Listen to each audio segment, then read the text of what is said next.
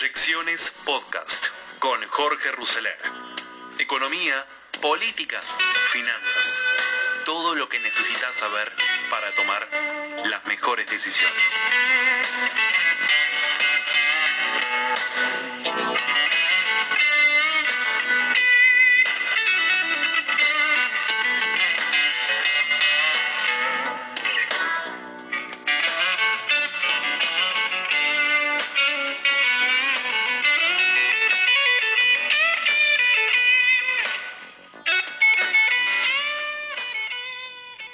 Empezamos este último capítulo de Proyecciones 2020 eh, previo a la Navidad eh, con un muy delicioso diálogo eh, que tuvo ayer vista en Mesa Chica en el programa de José del Río Jorge Daniel Jacobe y Juan Carlos de Pablo, entrevistados por José del Río. Esto fue anoche en La Nación Más y me parece un buen resumen de dónde estamos y hacia dónde vamos. Y después lo conversamos. Vamos a saludar a Jorge Jacobe. ¿Cómo anda, Jorge? Muy bien, muy bien. ¿Todo en orden? Muy bien. Bueno, en Argentina, ¿no? En Argentina, que no, Todo lo que recién hablábamos, ¿no? De esta economía bombero. Eh, hiciste el estudio de los personajes del año, pero en realidad, ¿en términos de qué? En términos de influencia. ¿Y quién es el personaje más influyente del país? Cristina Fernández de Kirchner. ¿Te sorprendió? Seguida, bueno, me sorprendió el año pasado que después de haber ganado las elecciones y ya habiendo asumido, porque lo hacemos siempre en diciembre, hace muchos años, para la revista Noticias, eh, ella apareció primera. Y vos sabés, José, que son pocos los años, durante todo ese periodo que medimos, hace 25 años, son pocas las veces que el presidente no es el primero. ¿Cuánto te, ¿Cuándo te ocurrió otra vez? Bueno, ocurrió muchas veces con Caballo, por ejemplo, que como ministro de Economía era un personaje más importante que los propios presidentes. Ocurrió también cuando Cristina era presidenta, pero Néstor estaba vivo, esos dos años Néstor era la persona más influyente y demás. Em, cuando sucede esto como síntoma, amén de los nombres, no importan los nombres, o importan el segundo orden, cuando esto sucede es síntoma de que el poder está disociado. Y eso tiende a generar situaciones muy conflictivas, ¿no? Y además genera un pánico enorme en la población argentina, que quieras o no, es una población que es muy paternalista, que es muy personalista, que es muy presidencialista, digamos, ¿no? ¿Y qué le pasa al que ocupa el sillón de presidente cuando ves que la influencia va del sillón de costado? Bueno, lo que sucede es que da la sensación a la opinión pública que no tiene el poder suficiente para tener las riendas de este potro que es la Argentina, que por supuesto está desbocado hace muchísimo tiempo. Entonces, no me sorprendió el año pasado, este año tampoco. El año pasado Alberto no había salido ni siquiera segundo, había estado tercero, primero y segundo habían sido Cristina y Macri. Es decir, como si la grieta estuviera todavía en carne viva y el que fuera presidente es un anexo de esa pelea. Y este año, por muy poquitos votos de diferencia, pero Alberto se puso segundo y Macri está tercero. Porque vamos a saludar a quien tiene todo el poder, ¿eh? que no es ni Alberto ni Cristina, sino que es el doctor Juan Carlos de Pablo. Absolutamente. O sea que es el poder económico hecho persona. Doc de Pablo, en el penúltimo programa, ¿cómo anda usted? ¿A cuántas le dirás lo mismo, José? no, no se crea, Doc, ¿eh? no le decimos a muchos lo mismo. Eh, ¿Cómo estás viendo esta... esta... Un pequeño, comentario a, a, todo lo tuyo. Ponés plan bombero. Mucho me temo que el jefe de los bomberos te va a llamar para criticarte, porque te va a decir, ¿sabe qué? Nosotros solucionamos problemas, el gobierno no, ¿eh? Y vos decís que lo que viene con este plan bombero no soluciona. Me interesa eso. ¿No apaga el incendio? No, no, no, bombero. Vos lo que tenés hoy, mirá, si hubiéramos hablado hace una semana, te hubiera dicho, los indicadores sanitarios están mejorando, aunque estacionalmente, hoy ni siquiera te puedo decir eso. El presidente de la Nación está inexistente y el equipo económico está por debajo de las circunstancias. Es una combinación muy complicada, es absolutamente momentáneo. Si vos me querés eh, preguntar por 2021, 2022, preguntar lo que quieras, pero acá en aquí ahora con una agenda que debe de ser perentoria. Vos mencionaste el tema del mercado cambiario. Es evidente que el Banco Central se está quedando sin dólares oficiales para vender insumos importados. Me dicen que empiezan a faltar neumáticos, insumos médicos, no sé cuántas cosas más. Entonces, ¿De qué estamos hablando? Eh, la tasa de inflación se dispara tres y pico, cuando vos la desagregás, los precios flexibles están cinco y pico, algo así, los precios regulados uno. Esta es una agenda absolutamente, eh, digamos, urgente. Yo no veo al equipo económico a la altura de las circunstancias. El otro día en una reunión del gabinete económico estaban discutiendo el tema de inflación, entra el presidente y dice, tienen que aumentar los controles de precios para evitar la especulación. Yo digo, a mí me gusta imaginar escenas, yo soy economista, estoy ahí, escucho eso del presidente, ¿qué hago? No sé si renunciar, reírme, qué sé cuánto, o lo más probable es que diga, necesito hablar 10 minutos con el presidente a solas, y yo digo, jefe, discúlpeme, por favor, no diga más, ese tipo de cosas. Entonces digo, ¿Qué hizo el equipo económico cuando escuchó eso? Lo más probable es que se paralice, que tome nota. ¿Entendés? Entonces, además de todo el tema Alberto Cristina, etcétera, me parece que hay un tema de, si vos querés, de parálisis por parte de los miembros del equipo económico que no está a la de las circunstancias. No, pero la, vicepresidenta dijo que las fórmulas para Argentina eh, tienen que ser distintas, ¿no? Porque las fórmulas económicas, porque la Argentina es distinta. Eh, ¿Coincide con eso? ¿Sabés lo que me da recontrabronca que tengamos que dedicarnos a este tipo de cosas? Pero es la Porque si lo cualquier persona menos Cristina Fernández de Kirchner, digamos, próxima pregunta. Entonces, es una barbaridad de punta a punta. Pero ¿qué pasa? Que es el poder, entonces tenemos que escuchar. Entonces dice, la teoría no funciona. Por favor, señora, por favor, asesórese mejor. Los problemas son de demanda, siempre son de demanda. Si yo le estoy diciendo que el Banco Central no le vende divisas a una empresa que puede estar autorizada para operar, que tiene clientela y que no puede entregar el producto por falta de insumos importados, hay problema de demanda y hay problema de oferta. Es una cuestión empírica. Pablo. Sí, me, quedé pensando en eso, pero no, me quedé tildado por un segundo. El por favor, señora, creo que va a estar en algún título de mañana. Ahora me pongo un poquito serio, Juan Carlos. Eh, es, una, es algo antipático y de ninguna manera lo estoy proponiendo, pero si no se puede controlar la inflación, la única alternativa es emitir, y un economista como vos propone recrudecer el cepo más para que no se vayan los dólares, ¿Cuánto puede eh, esperar o, no es una alternativa que quizás se termine convirtiendo en la única la posibilidad de una devaluación? Una devaluación como una unilateralidad no sirve para nada. Vos tenés que meter la devaluación como parte de un paquete. ¿Cómo se arma una política económica? Una política económica se arma así. Por razones de pandemia barra cuarentena no tenemos remedio que emitir tanto porque el gasto público es tanto y la recaudación es tanto, fenómeno. Y los argentinos no quieren más peso que lo que tienen, fenómeno. Ahí tenés implícita una tasa de inflación. Si esa es la tasa de inflación, por favor no insistas más con precios congelados, con tarifas congeladas, cosas por el estilo, porque vas a agrandar las distorsiones.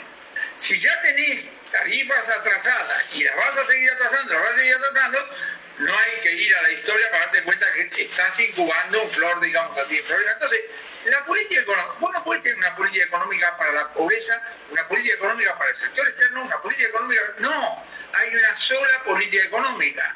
El ministro Guzmán dice, la política económica tiene que ser congruente. Muy bien, pero no tenés que pontificar. Ahora tenés que chequear que eso realmente sea así. Armá eso, hablar con el presidente y decir, esto es lo que tenemos que hacer. A ver, digamos, qué es lo que hace. No, lo tengo acá Jorge Giacobbe con información fresca respecto de los influyentes de la Argentina, pero también de expectativas. Jorge, ¿qué, está pasando con las expectativas de los argentinos de cara a 2021? Mira, cuando le preguntas a los argentinos cómo cree que va a ser el 2021 en términos generales, una pregunta general, el 30% dice que el año que viene va a ser mejor. El resto te dice que va a ser igual o peor, ¿no? La gran parte peor.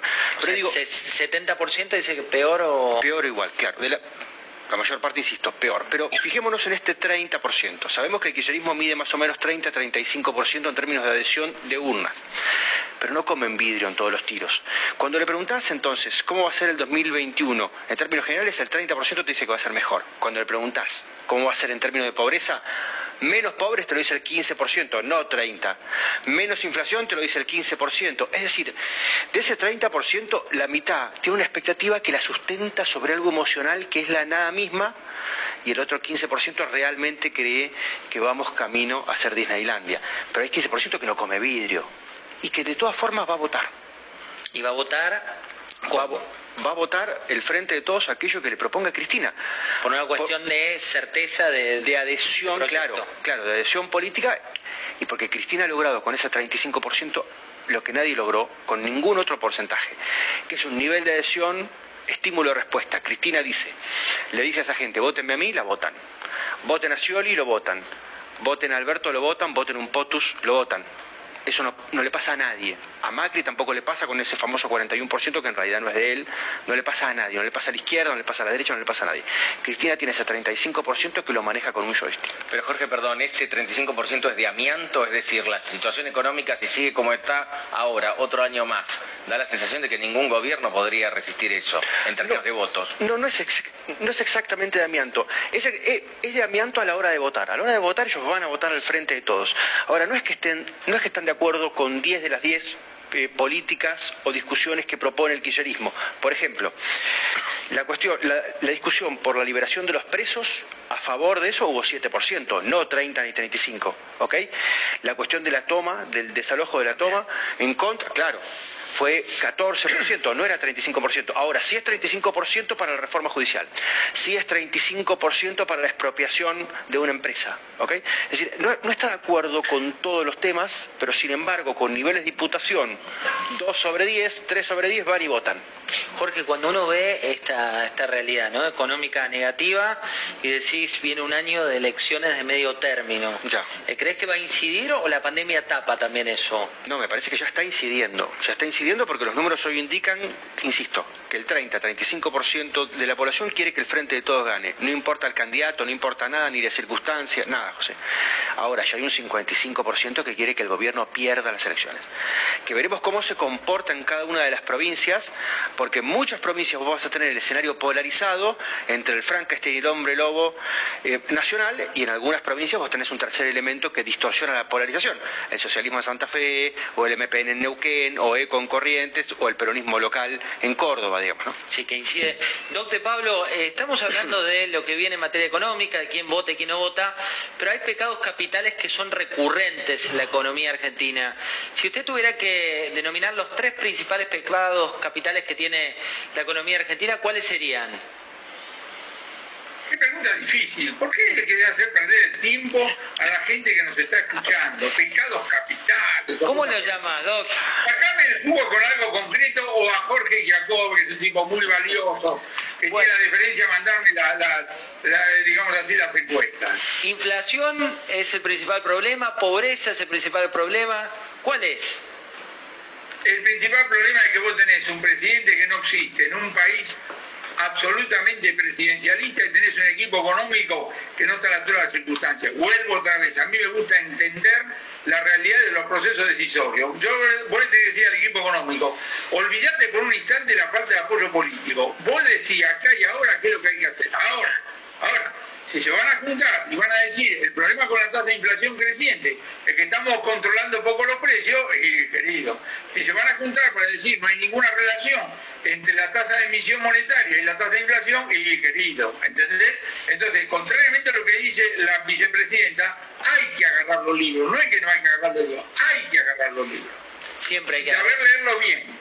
Alfred. Sí, eh, Juan Carlos, el, gobierno, la Secretaría de Comercio puntualmente dice que, está llamando a los empresarios para desarmar los congelamientos, los precios máximos y a cambio les pide que fortalecer la canasta de precios cuidados, que eh, medianamente goza de, popularidad entre la gente, de reconocimiento.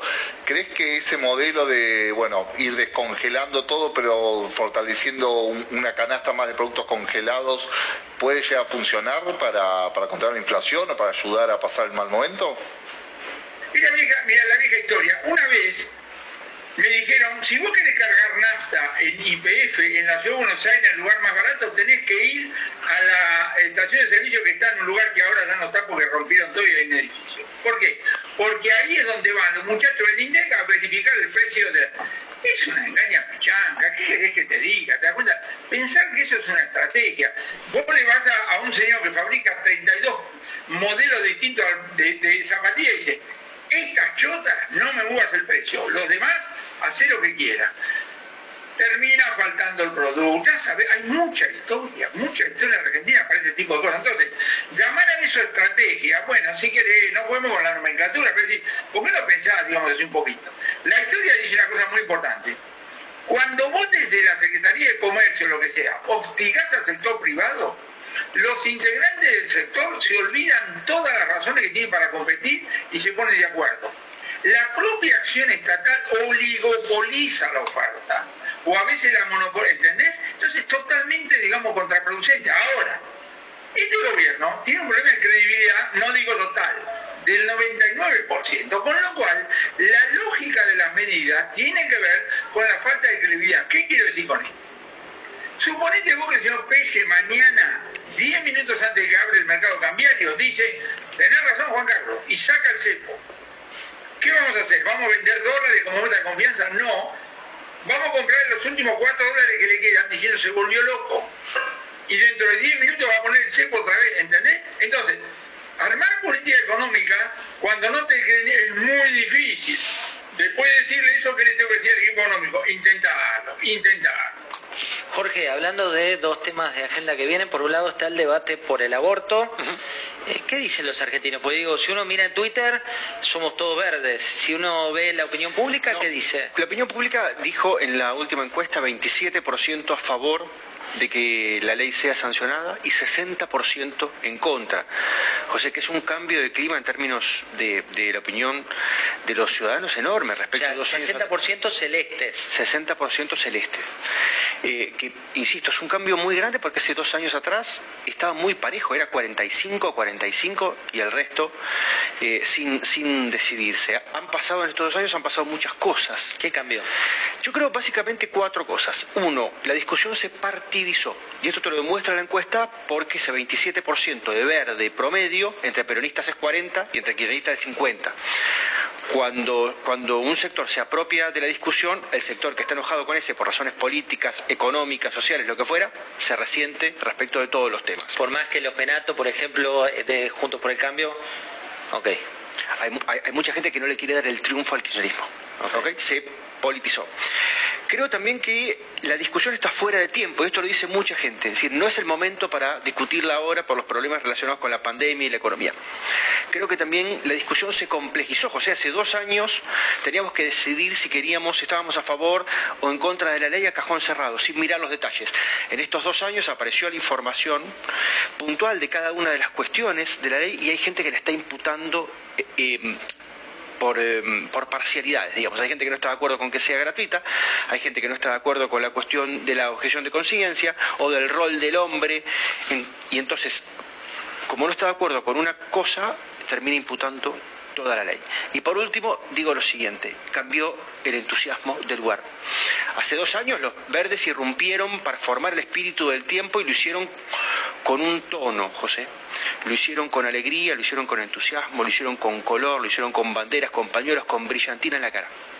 Dos años después se los comió la vanguardia de la comunicación y se pusieron más violentos y más filosos. Hoy las fotos son de los verdes pisando un muñeco de un bebé en la Plaza del Congreso, de las chicas pintando hoy me desayuné un feto. Se pasan de rosca en lo comunicacional, ofenden a una parte de la población. Y en paralelo lo que pasó es que los celestes, que al principio se habían visto avasallados por los verdes, en el oprobio, tildados de religiosos, tildados de dinosaurios, en el medio pusieron sus argumentos sobre la, sobre la mesa y salieron como los boxeadores de entre las cuerdas pegando, también con sus perfiles que son absolutamente pasados de voltaje, ¿ok? Pero en definitiva hoy es una pelea de dos en términos de argumentos, cuando al principio era un avasallamiento del verde, digamos, del entusiasmo del verde. Juan Carlos, eh, otra de las cuestiones que vienen en materia económica es lo que uno está leyendo de lo que ocurre en Europa o lo que está pasando propiamente en, en Brasil. Este nuevo brote o el rebrote, como se llama, del coronavirus, eh, ¿qué incidencia puede tener en nuestra economía? Evidentemente, vos te das cuenta que un mundo que crece menos es un mundo que te compra menos y te vende más. No es una buena noticia, no es una buena noticia, lamentablemente. Pero bueno, es así. Y estamos peor preparados, digo, el tema de la negociación con el Fondo Monetario Internacional, el tema que haya... La negociación con el Fondo Monetario, déjame, déjame exagerar un poquito, es casi irrelevante mientras no le pidamos plata.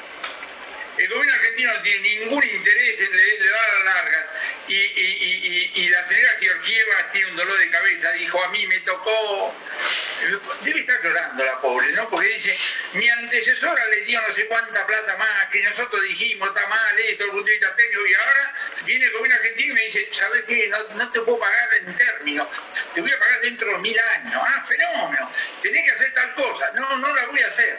Y termina la negociación. Ahora, la señora Georgieva va a agarrar ese papel y va a tener que enfrentar al directorio del fondo. El directorio del fondo es una veintena de personas que este, representan a países o conjuntos de países. Debe haber un señor que representa a Egipto. Y ese señor le importa hacer pepino a Argentina, pero está sentado y dice, ah, sí, ¿A Argentina le vas a dar eso, sí, ¿a mí qué me das? Moraleja, mientras no le pidamos plata al fondo, esta negociación va para largo, no tiene ninguna importancia, yo no conozco ninguna persona que esté esperando la negociación con el fondo para formar expectativas, tomar decisiones, exactamente lo mismo pasó con los bonistas, por eso digo, si yo soy integrante del equipo no, yo me distraigo, yo tengo una agenda peritoria que tiene que ver con esto que digo del dólar, que de la tasa de inflación, etcétera. Jorge, hablando de distracciones, hoy eh, leíamos esta cuesta a, a Rusia, ¿no? A buscar la vacuna y tal. ¿Qué piensan los argentinos de la vacuna?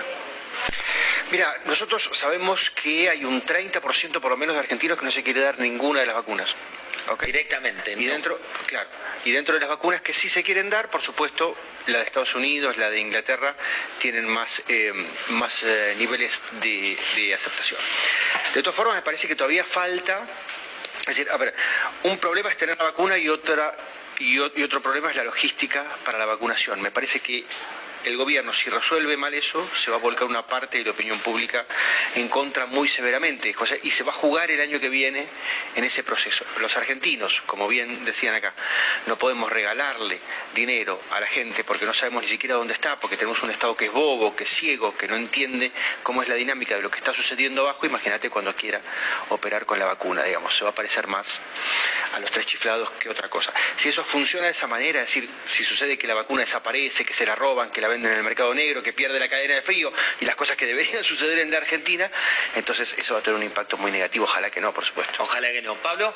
Sí, me quedé pensando en, algo que decía de Pablo y a él le quiero dirigir la pregunta. ¿El tema de control de precios se enseña, por ejemplo, en una universidad como Columbia? La verdad que no tengo la menor idea. Colombia es una universidad tan grande que enseñar las cosas, digamos así, más diversas. Pero a raíz de la pregunta que vos hacés, lo que uno tiene que decir es lo siguiente. ¿Qué hace un ministro de Economía cuando escucha una barbaridad con la cual no está de acuerdo? Alternativa 1, se calla. Alternativa 2, renuncia. Alternativa 3, levanta la mano y dice, no, discúlpeme. ¿Qué es lo que hace Guzmán? No sé, yo no estoy en estas negociaciones, ¿entendés? Pero otra es una cosa verdaderamente eh, importante. Yo aprendí un montón, mirá, para analizar la relación entre un ministro de Economía y el presidente de la Nación tengo dos referencias básicas. Una local, Federico Pinedo, el abuelo del que fue ministro, y una internacional que fue Henry Kissinger, que te muestra lo que quiere decir ser ministro. El ministro tiene que ser un tipo importantísimo, tiene que ayudarle al presidente en la gestión de gobierno, tiene que saber lo de él, pero tener una idea general. Y decía Federico Pinedo, ¿qué es esto de que un ministro para hablar con el presidente tiene que pedir audiencia? Nada, va, golpea, eh, tiene que esperar un cachichito por si el presidente está en una situación incómoda y entra y habla. Y por supuesto no se trata de hablar por cualquier cosa.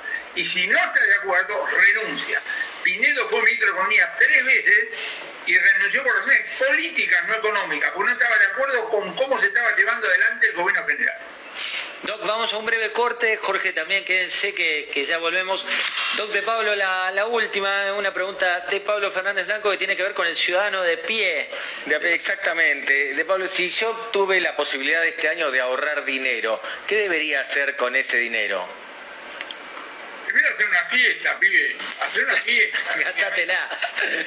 Tenemos miedo de que nos contestaran eso. Y si ya festejé mucho en el año tenés que mirarte al espejo para ver cómo sos frente al riesgo, para qué querés la guita, etcétera, etcétera, etcétera. No hay respuestas generales, pero insisto en esto, pudiste ahorrar, te felicito, te felicito. Doc, abrazo grande y gracias por este año que le hemos molestado mucho, de verdad, sabe lo que lo queremos y no se lo decimos a todos. ¿eh? Abrazo grande. Abrazo, para todos y felices fiestas. Esperamos su joyita ¿eh? esta semana, como le dice él a, a las columnas cuando están buenas. Cuando, está, cuando no están buenas no te dice va la joyita, dice va la columna. Eh, veamos los más buscados. ¿eh? ¿Quiénes son los, los ministros? Pablo. Sí, en realidad los más buscados por Cristina Kirchner, José, y ahí ya, ya en segunditos nada más van a aparecer uno. algunos de los nombres. Y yo, un, mi preferida es Marcela Lozardo. Mira, justo está primera, ministra de Justicia. Y vamos a tratar de explicar un poquitito por qué. ¿Qué ocurre? Marcela Lozardo es la socia de Alberto Fernández, la socia eh, en el estudio de abogados, pero además adolece de kirchnerismo en sangre y lo que le están cuestionando a Lozardo es que no se pone las botas para defender a Cristina Kirchner en el punto principal de la agenda de la vicepresidenta, que es la reforma de la justicia. Es decir, no la escuchamos a Lozardo hablar mucho a favor de lo que quiere Cristina. Ahí, Pablo, un, dato para Jorge. Eh, ¿Cuánto le preocupa a los argentinos la agenda de impunidad, entre comillas? Mira, la corrupción aparece como el segundo, eh, como la segunda demanda cuando preguntamos espontáneamente. Pero nosotros sabemos también que los argentinos nos importa la corrupción como síntoma cuando estamos desordenados en términos económicos. Que cuando la economía está bien, no nos importa. No nos importa que un presidente se vaya de una Ferrari rosa a Pinamar a 200 kilómetros por hora con cuatro rubias y 200 litros de champán en el baúl. No importa eso. Que cuando la cosa está bien, Cristina, del primer, del primer gobierno, sueños compartidos no le importó a nadie. Y cuando ella cabalgaba sobre 38 puntos de inflación, entonces Chicones sí dolió. Es decir, nos quejamos de la corrupción como síntoma de un problema que en definitiva es económico. Alfredo, uno de los aumentos que vienen de, Culfas, ¿cuál sí, es? Sí, mira, tío, el tema de Culfas que en esta presentación estamos haciendo, eh, de Culfas depende de Paula Español. El viernes eh, Cristina en el, en el acto en el Estadio Único de La Plata fue bastante dura de, con la política de precios, eh, bastante criticando los empresarios que aumentan, pero también para la tropa, para el mensaje interno, diciendo necesitamos mayores controles, controles más efectivos. Ese mensaje estaba dirigido por un lado Matías Culfas, pero también dentro de la Secretaría de Comercio generó cierto resquemor, digamos. El Pablo Español, si bien es una persona está más vinculada al equipo de Axel Kisilov, que, que Jorge Bolsas bien, está muy como el apadrinado por Cristina, digamos. Eso también lo vieron como cierta crítica también hacia el ala más del ala de Kisilov, del área de precios. Y se mencionó también de vuelta, mucho se está hablando de Augusto Costa como una, una figura importante que puede llegar a tener un cargo más relevante en este posible recambio. Miramos, eh, otra figura, eh, breve corte, ya venimos con los otros nombres que tiene Pablo Fernández Blanco y también el análisis de Jorge Giacobbe. Pablo, nos quedaban tres funcionarios de salida para Cristina. Sí, en realidad, eh, ministros que están apuntados son varios y desde hace bastante tiempo. Déjame recalar en un nombre, Matías Culfas. Hubo cambios. Acá lo tenemos, bueno, eh, Felipe Solá por el tema de Venezuela, Ginés por el manejo de la crisis sanitaria y Nicolás Trota, sobre todo, podemos decir muchas cosas, pero sobre todo porque tiene que ver con el PJ bonaerense de la mano de Santa María. Ahora, déjame decirte lo de Matías Culfas, ministro de Producción. Acá hay una cuestión interesante que quizás pasó inadvertida. El gobierno le sacó un área de manejo a Culfas tiempo atrás y es el área de energía. Y ahí Cristina puso a su propia gente. ¿Qué ocurre? Culfas, en realidad la gente de Culfas, no quería aceptar a un nombre propio que había puesto Cristina, que había designado Cristina Kirchner para ese lugar, es el de Federico Bernal. Desde ese momento, José, te hablo de varios meses atrás que se están apuntando estos nombres. Se da la particularidad que todos los nombres que apunta Pablo son justamente los que más quiere Alberto Fernández, el presidente.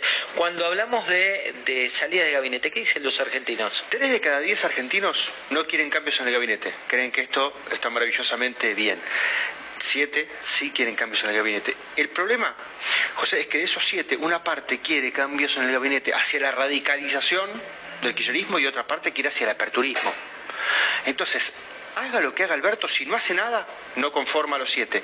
Y si hace algo, siempre parte una parte de que eh, va a estar en desacuerdo con lo que vaya a hacer. ¿Y hay alguna cartera, cartera en especial que le pidan más rápido movimiento? No, eso no sé porque tendría que ser una pregunta, tendría que desarrollar una pregunta particular para eso. Lo que sí sé es que está en una encrucijada, que meta los dedos en el enchufe que meta y siempre 220. Gracias Jorge, gracias Alfred, gracias Pablo. Meta los dedos donde los meta siempre va a haber 220. Qué definición, ¿no? Qué definición para ver exactamente dónde va a estar el presidente o dónde va a estar el presidente con sus acciones en el año que está por comenzar. Un año que seguramente va a tener muchísima volatilidad, que seguramente va a tener muchísima información y además gran parte de la información es rum rum político y sucundum económico, ¿no? Eso más o menos según la conclusión de lo que acabamos de escuchar al profe de Pablo. ¿Por qué? Porque se insiste en controles de precios que han fracasado en todo momento en la historia argentina. Entonces, bueno, me parece que va un poquito por ahí la cosa. Para seguir con este último podcast de proyecciones 2020, una noticia esperada, por lo menos por mí. El Ministerio de Salud de la Nación autorizó con carácter de emergencia la vacuna rusa contra el COVID-19 Sputnik B, desarrollada por el Centro Nacional Gamaleya de Epidemiología y Microbiología de Rusia. Resolución firmada por el ministro Ginés González García se sustenta en una recomendación de la Administración Nacional de Medicamentos, Alimentos y Tecnología Médica, la ANMAD, que indica que la vacuna se presenta como una herramienta terapéutica segura y eficaz de acceso para que la Argentina baje la mortalidad, reduzca la morbilidad y disminuya la transmisibilidad de la enfermedad COVID-19 desarrollada por el SARS-CoV-2. La decisión coincide con el arribo del avión de aerolíneas para traer las primeras 300.000 dosis de la fórmula desarrollada en el Centro Nacional Gamaleña. De no haber cambios, el Airbus 330 de bandera estará de regreso mañana en el Ezeiza con el cargamento y rápidamente se iniciará la campaña de inmunización que priorizará al personal de salud que está más expuesto al virus. Esta mañana, en un acto en Lomas, Alberto Fernández mostró su preocupación por la aparición de una nueva cepa mucho más contagiosa que la primera.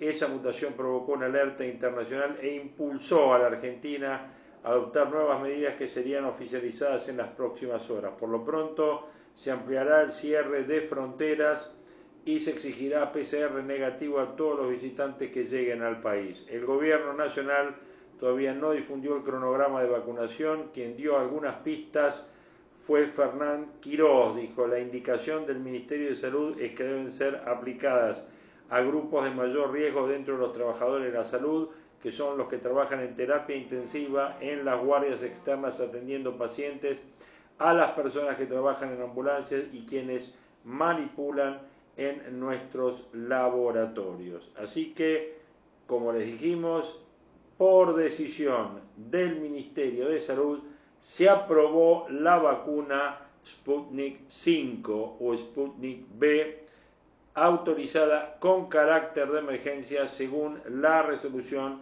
firmada por Ginés González García, uno de los temas que obviamente estamos esperando. Otro de los títulos de la jornada, atentado a la AMIA, absolvieron a Carlos Tejeldín, lo resolvió el Tribunal Oral Federal 3, la Fiscalía y las querellas habían pedido que sea condenado por haber entregado la camioneta que se utilizó como coche bomba.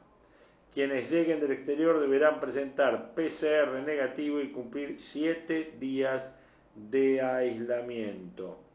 Papá Noel Alberto, gritos y acusaciones en el debate por la nueva fórmula de ajuste jubilatoria. Aterrizó en Moscú el avión de aerolíneas que traerá las dosis de la vacuna. Fuerte respuesta de Lozardo a una operación política en su contra que habría surgido del kirchnerismo.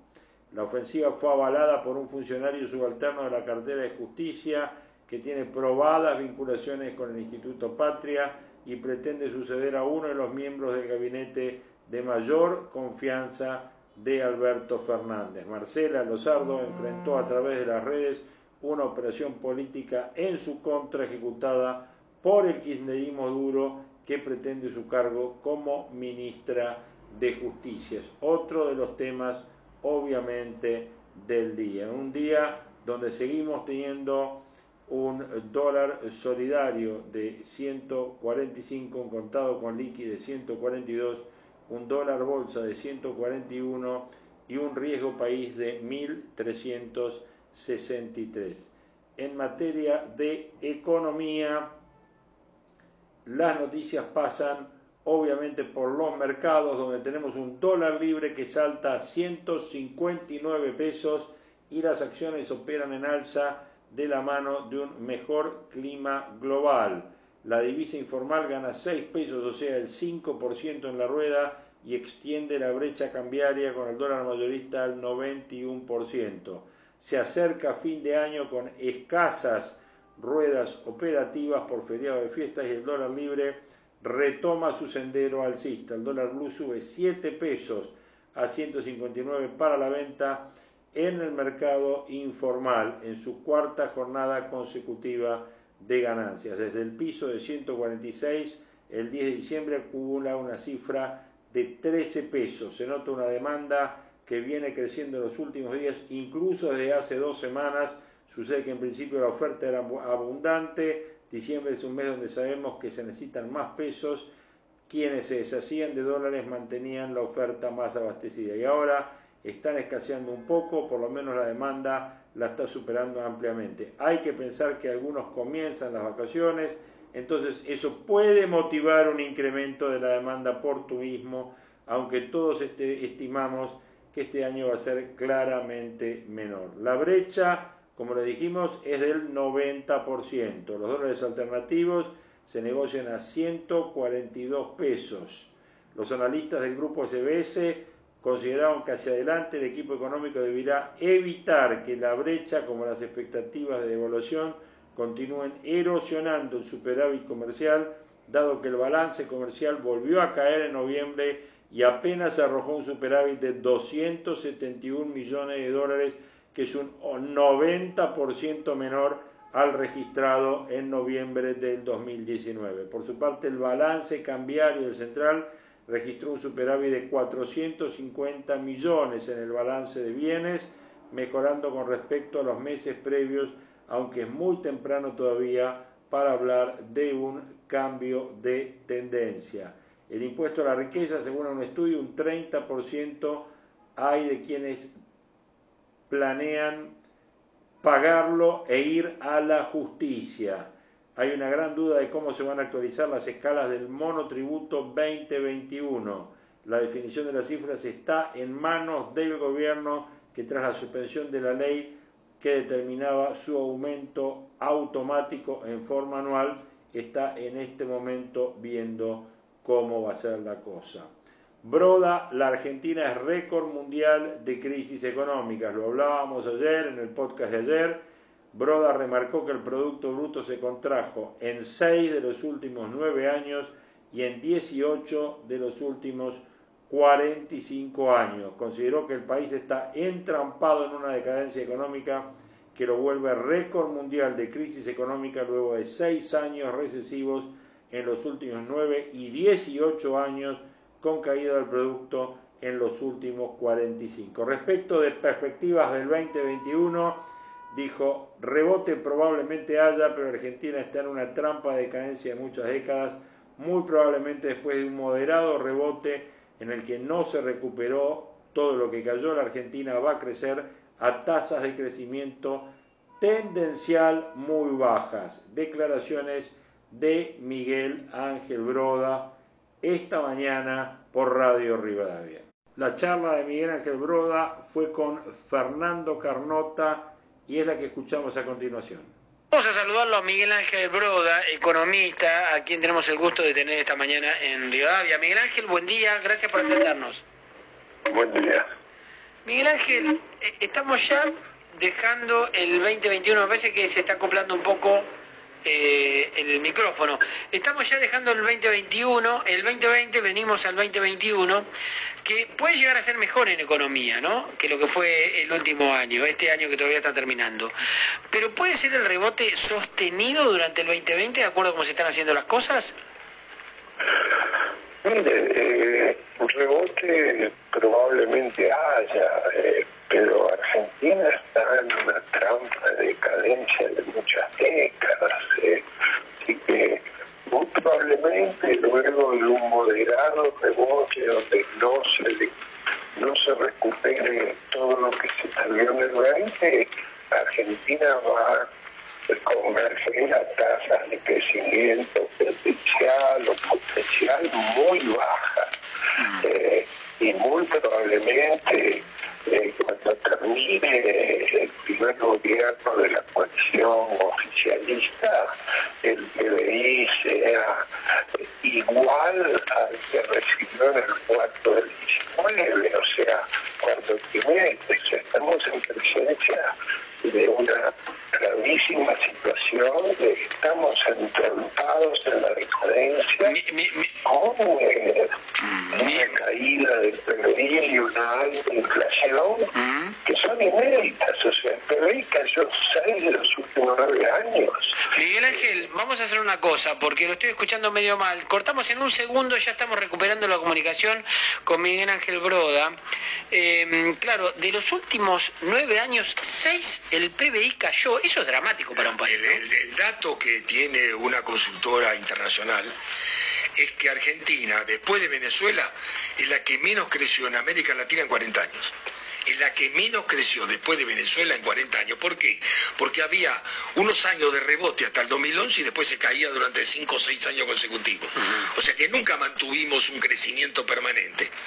Y yo lo que Es lo que decían todos los economistas, que no te sirve crecer 8%, te sirve crecer todos los años dos puntos, Exacto. dos puntos y medio, tres Exacto. puntos y sostenerte, ¿no? De esa manera. Está de vuelta Miguel Ángel Broda, ahora sí, ¿eh? Eh, Miguel Ángel, eh, a ver, nueve- de los nueve últimos años, seis cayó el PBI. Sí, y en los últimos eh, 45, 18 años de crecimiento negativo, para tener una idea de qué significa esto, Colombia en los últimos 100 años tuvo solo dos años de crecimiento negativo. Argentina es récord mundial de crisis macroeconómica y sin duda el 21 debería ser mejor si la opción entre bajar a la mitad el déficit fiscal nos permite tener una inflación de 50%. Si no queremos bajar el, déficit fiscal, un ajuste ajuste la inflación será mucho menor y no so- No, estamos teniendo... problemas. Estamos teniendo algún inconveniente con la comunicación, Miguel Ángel. No sé qué es lo que pasa, pero bueno, a ver, sigamos intentando eh, de vuelta. Me parece que la señal está mala, pero eh, a ver si lo escuchamos bien, Miguel Ángel, ahora. Mire, yo lo escucho bien. A- Ahora sí, ahora sí. Mire, yo creo que nos vamos a recuperar eh, la mitad de lo que perdimos este año o un poquito más en el año que viene, siempre que entendamos que eh, la magia de este año en el cual se emitió el 80% y la inflación solo 35%, no se puede repetir el año que viene porque no vamos a tener los colchones y los amortiguadores que tuvimos este año. Tuvimos una fuerte monetización que significó un incremento de depósitos bancarios que financiaron el incremento de la deuda del Banco Central y financiaron también una parte del incremento de la colocación de deuda del Tesoro. O sea, este año mágicamente fin- 12 puntos en el déficit de co- y el Banco Central y lo mejor que podemos hacer para el año que viene es reducirlo a 7, 8 puntos, porque si no, lo más probable es como, como se comentaba antes, que la tasa de inflación subiendo limite muy fuertemente este rebote de la economía, que obviamente no es una recuperación, eh, después de un año donde muy, paquites, muy pocos países del mundo cayeron más que nosotros, y es el tercer año seguido de caída, o sea, el mundo pasó del segundo piso al primer subsuelo, nosotros pasamos del subsuelo al quinto subsuelo. Claro, claro, claro. Siempre la Argentina dando la nota. Miguel Ángel Broda, economista, gracias por la charla con Rivadavia. Un abrazo. Bueno, ahí veíamos en una charla accidentada, ¿no? Carnota ahí eh, se ve que, y bueno, es lo que tenemos, ¿no? Problemas con Wi-Fi y demás, pero dijo, yo creo que vamos a recuperar la mitad de lo que perdimos este año en el 2021, siempre y cuando entendamos que la inflación que tuvimos este año no se puede repetir en el próximo año. Bueno, hemos tenido distintas visiones, hemos tenido distintas posturas, hemos pasado por la opinión de Juan Carlos de Pablo, hemos pasado por la opinión de Jorge Giacobbe, hemos pasado por la visión de, eh, Miguel Ángel Broda. Y bueno, tenemos que concluir este 2020, toda esta serie de podcasts que comenzamos por allá por enero y que realmente me han traído muchísimas satisfacciones. Estoy muy contento de haber hecho este ciclo de podcast de proyecciones 2020 este año, toda la gente que nos ha acompañado, todos los mensajes que hemos recibido, realmente eh, me alientan a seguir adelante durante el 2021. A todos, desde ya les agradezco el, acompañarnos y las palabras de aliento y seguramente vamos a estar eh, el año que viene con proyecciones 2021. La idea es eh, darles un descanso. Obviamente, si hay información, si hay algo de último momento, vamos a estar, pero darles un descanso de esta voz y de esta metralla de informaciones a diario eh, para que puedan disfrutar de unas muy felices fiestas, una muy feliz Navidad y un excelente comienzo del 2021 en familia, cuidándonos como obviamente todos los protocolos y la realidad obliga. Y ya vamos a retomar el 2021 este contacto a través de los podcasts tal cual como hemos hecho durante el corriente año. Les mando un abrazo grande de corazón y que tengan unas muy felices fiestas.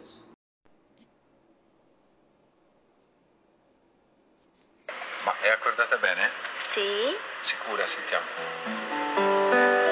Mm. Facciamo una canzone insieme? Sì. Allora ci sediamo. Vediamo un po' se a Babbo, se Babbo si ricorda ancora qualche accordo. Sei pronta? Sì. Well,